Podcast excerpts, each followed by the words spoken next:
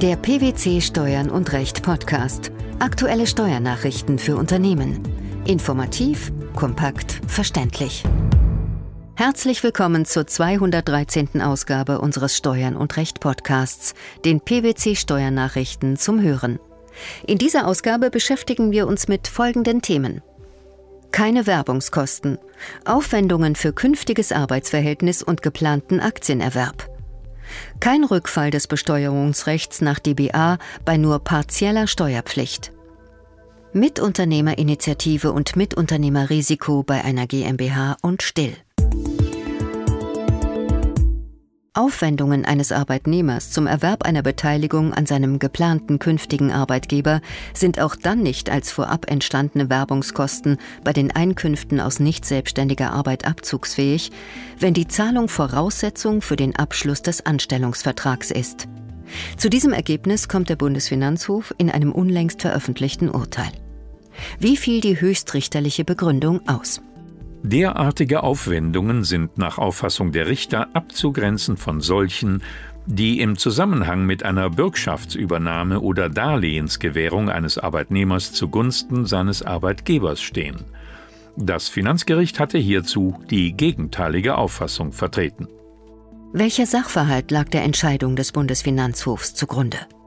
Nachdem das Arbeitsverhältnis des Klägers am 31. Dezember 2002 endete, hatte er mit einer Unternehmensgruppe eine Absichtserklärung geschlossen. Danach sollte er ab 1. April 2003 zur Übernahme einer Vorstandsposition einer AG verbindlich als Angestellter in die Konzerngruppe eintreten.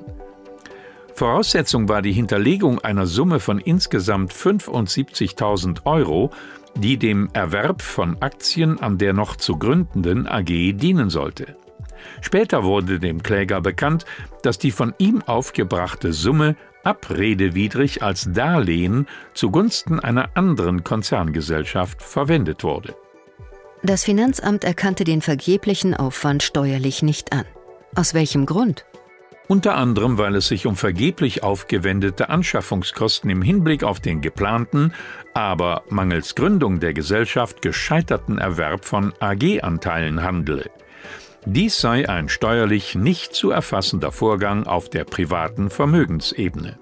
Das Finanzgericht hatte der anschließenden Klage stattgegeben.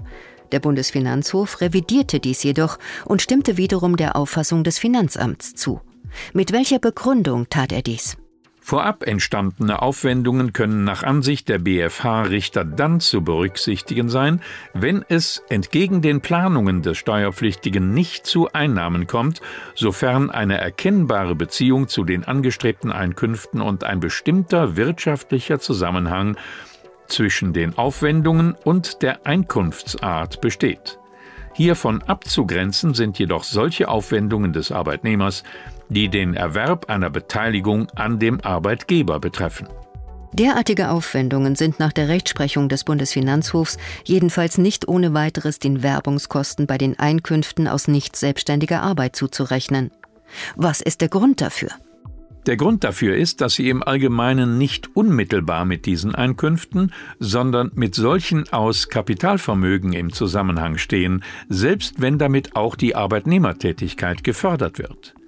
Dies gelte auch dann, wenn der Erwerb der Beteiligung arbeitsvertragliche Voraussetzung für die Erlangung der angestrebten Position ist. Gibt es Ausnahmen? Es kann ausnahmsweise in Betracht kommen, dass der Arbeitnehmer mit dem Erwerb einer Beteiligung nicht die mit der Stellung als Gesellschafter verbundenen, sondern nahezu ausschließlich die Sicherung seines bestehenden oder die Erlangung eines höherwertigen Arbeitsplatzes erstrebt.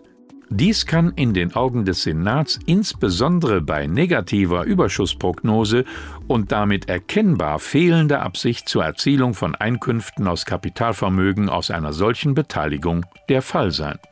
Die unterschiedliche steuerliche Behandlung von Vermögensverlusten in Form eines Darlehens oder einer Bürgschaftsinanspruchnahme einerseits und eine Beteiligung an einer Kapitalgesellschaft andererseits hat der BfH in seiner früheren Entscheidung insbesondere deshalb als gerechtfertigt angesehen, weil der Arbeitnehmer bei der Darlehens- oder Bürgschaftsgewährung ausschließlich das einseitige Risiko eines wirtschaftlichen Verlusts des Darlehens oder der Inanspruchnahme aus der Bürgschaft auf sich nimmt.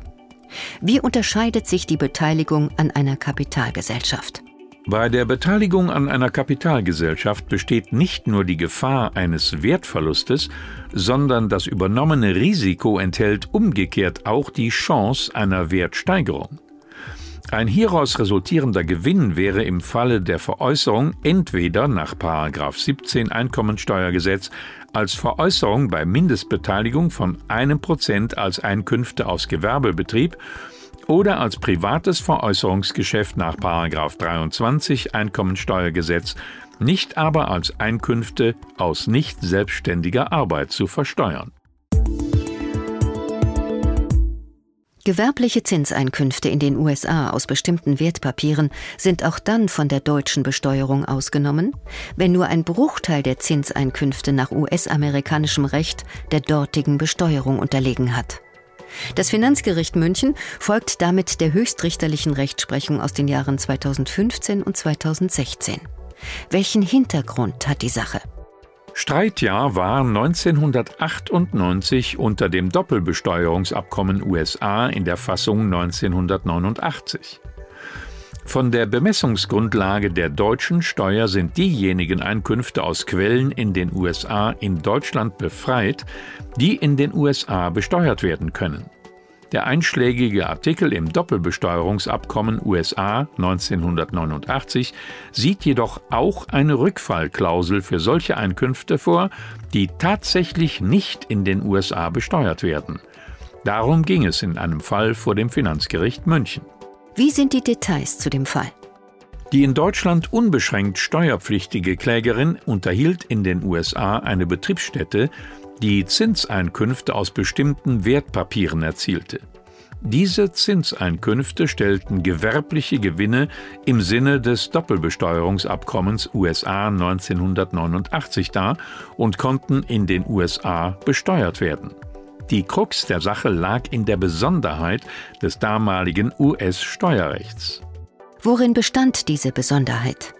Die Besonderheit war, dass eine Betriebsstätte nur mit den Einkünften steuerpflichtig war, die tatsächlich mit dem Betrieb eines Gewerbes in den USA verbunden waren. Man sprach von effectively connected. Die betreffenden Erträge aus Wertpapieren waren folglich nur zu einem Bruchteil als effectively connected in den USA zu besteuern. Die Anwendung dieser für Wertpapiere geltenden Regelung war obligatorisch und nicht an die Ausübung eines Wahlrechts gebunden. Während das Finanzamt die Steuerbefreiung des Non-Effectively Connected Income versagte, gab das Finanzgericht der Klage statt. Weshalb? Zur Begründung führte das Finanzgericht an, die Klägerin sei in den USA tatsächlich mit den Zinseinkünften besteuert worden, es sei auch ein Steuerbescheid der US-Finanzverwaltung ergangen. Die nur partielle Besteuerung der Zinseinkünfte in den USA stehe der DBA-Steuerbefreiung nicht entgegen, da der Besteuerungsrückfall nur ausgelöst werde, wenn nicht aber so weit die betreffenden Einkünfte in den USA nicht oder nur zu einem durch das Abkommen begrenzten Steuersatz besteuert werden können. Zu einem Besteuerungsrückfall komme es mithin nur im Fall der gänzlichen Nichtbesteuerung von Einkünften. Welche Konsequenzen bringt das mit sich? Das Gericht zieht damit eine Parallele zu zwei Urteilen des Bundesfinanzhofes aus den Jahren 2015 und 2016 in Bezug auf 50d Absatz 9 Einkommensteuergesetz, der den Ausschluss doppelter DBA-Befreiung zum Inhalt hat. Nach Dafürhalten der obersten Steuerrichter werde ein Besteuerungsrückfall nicht ausgelöst, wenn die betreffenden Einkünfte im Quellenstaat nur teilweise und nicht insgesamt steuerbefreit sind. Maßgebend dafür, um welche Einkunftsart und damit auch um welche Einkünfte es sich handelt, sei allein das Steuerrecht des jeweiligen Anwenderstaats, im Streitfall also das deutsche Recht. Die Revision ist beim Bundesfinanzhof anhängig. Bei einer GmbH und Still kann sich die Entfaltung einer stark ausgeprägten Mitunternehmerinitiative des stillen Gesellschafters auch aus dessen Stellung als Geschäftsführer der GmbH als Inhaberin des Handelsgewerbes ergeben. Zu diesem Ergebnis kommt der Bundesfinanzhof in einem unlängst veröffentlichten Urteil. Wer gilt gemeinhin als Mitunternehmer? Mitunternehmer ist derjenige Gesellschafter, der kumulativ Mitunternehmerinitiative entfalten kann und auch Mitunternehmerrisiko trägt. Mitunternehmerinitiative bedeutet dabei vor allem die Teilnahme an unternehmerischen Entscheidungen, wie sie zum Beispiel Gesellschaftern oder diesen vergleichbaren Personen als Geschäftsführern, Prokuristen oder anderen leitenden Angestellten obliegen. Ausreichend ist dabei schon die Möglichkeit zur Ausübung von Gesellschafterrechten, die wenigstens den Stimm-, Kontroll- und Widerspruchsrechten angenähert sind, die einem Kommanditisten nach dem Handelsgesetzbuch zustehen oder die den gesellschaftsrechtlichen Kontrollrechten gemäß dem bürgerlichen Gesetzbuch entsprechen. Mitunternehmerrisiko setzt nach Ansicht des Bundesfinanzhofs einen Gesellschafterbeitrag voraus, durch den das Vermögen des Gesellschafters belastet werden kann. Was bedeutet das genau? Mitunternehmerrisiko trägt, wer gesellschaftsrechtlich oder diesem Status wirtschaftlich vergleichbar am Erfolg oder Misserfolg eines gewerblichen Unternehmens teilnimmt. Dieses Risiko wird regelmäßig durch Beteiligung am Gewinn und Verlust sowie an den stillen Reserven des Anlagevermögens einschließlich eines Geschäftswerts vermittelt. Die angesprochenen Merkmale können im Einzelfall mehr oder weniger ausgeprägt sein und ein geringeres mitunternehmerisches Risiko kann durch eine besonders starke Ausprägung des Initiativrechts ausgeglichen werden und umgekehrt. Beide Merkmale müssen jedoch vorliegen. Ob dies der Fall ist, ist unter Berücksichtigung aller die rechtliche und wirtschaftliche Stellung einer Person insgesamt bestimmenden Umstände zu würdigen. Keine Abzugsfähigkeit von Aufwendungen für ein künftiges Arbeitsverhältnis und geplanten Aktienerwerb als Werbungskosten? Kein Rückfall des Besteuerungsrechts nach DBA bei nur partieller Steuerpflicht? Sowie Mitunternehmerinitiative und Mitunternehmerrisiko bei einer GmbH und Still. Das waren die Themen der 213. Ausgabe unseres Steuern und Recht Podcasts, den PwC Steuernachrichten zum Hören. Wir freuen uns, dass Sie dabei waren und hoffen, dass Sie auch das nächste Mal wieder in die PwC Steuernachrichten reinhören. Steuerliche Beiträge zum Nachlesen finden Sie in der Zwischenzeit unter blogs.pwc.de slash steuern und recht.